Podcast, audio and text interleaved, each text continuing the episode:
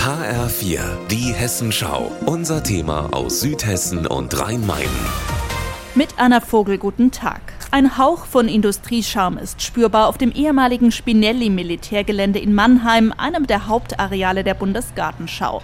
Zwischen farbenprächtigen Beeten und begrünten Wänden steht hier auch ein gut zwei Meter hohes aufrechtes Gestell. Auf dünnen weißen Stäben wachsen hier übereinander grüne und braune Salatköpfe. Entwickelt wurde das in Lorsch, sagt Michael Müller, einer der Chefs vom verantwortlichen Start-up.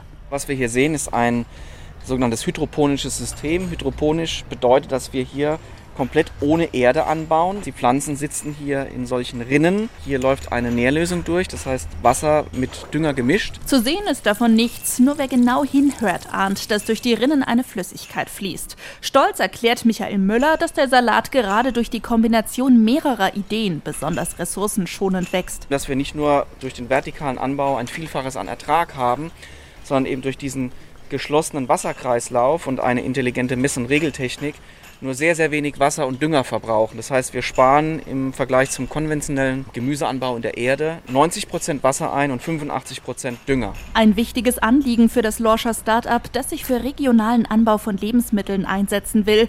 So auch die zweite von insgesamt vier Gründern, Julia Dubovi. Dabei gibt sie zu, Pflanzen ohne Erde anzubauen sei nicht neu, aber die Idee, das unter freiem Himmel zu machen. Viele Anlagen, zum Beispiel auch in den USA oder in anderen Ländern, werden indoor betrieben beschrieben. Kennen Sie vielleicht diese Container? Die werden nur mit künstlichem Licht beleuchtet.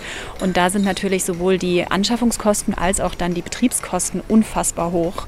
Und wir sind hier im deutlich günstigeren Bereich unterwegs. Rund 2000 Euro kostet das System, wie es vor uns steht. Rund zwei auf zwei Meter groß, auf dem rund 60 kräftige Salatköpfe wachsen. Damit richten sich die Gründer ausdrücklich nicht nur an den kommerziellen Gemüsebauer oder Fachbetrieb, sondern auch an Hobbygärtner. Wie das beim Publikum auf der Buga ankommt? Es ist auf jeden Fall sehr, sehr interessant, muss ich sagen. Wenn man wenig Platz hat, ideal. Warum nicht? Wenn es Erde spart, wenn es Wasser spart vor allem. Das ist ja das große Thema. Schon in den ersten Tagen sei das Interesse der Buga-Besucher groß gewesen, berichtet Gründer Michael Müller. Und er freut sich schon, wenn bald statt Salat auch Basilikum, Kohl oder Erdbeeren aus den Rinnen wachsen. Anna Vogel, Studio Darmstadt.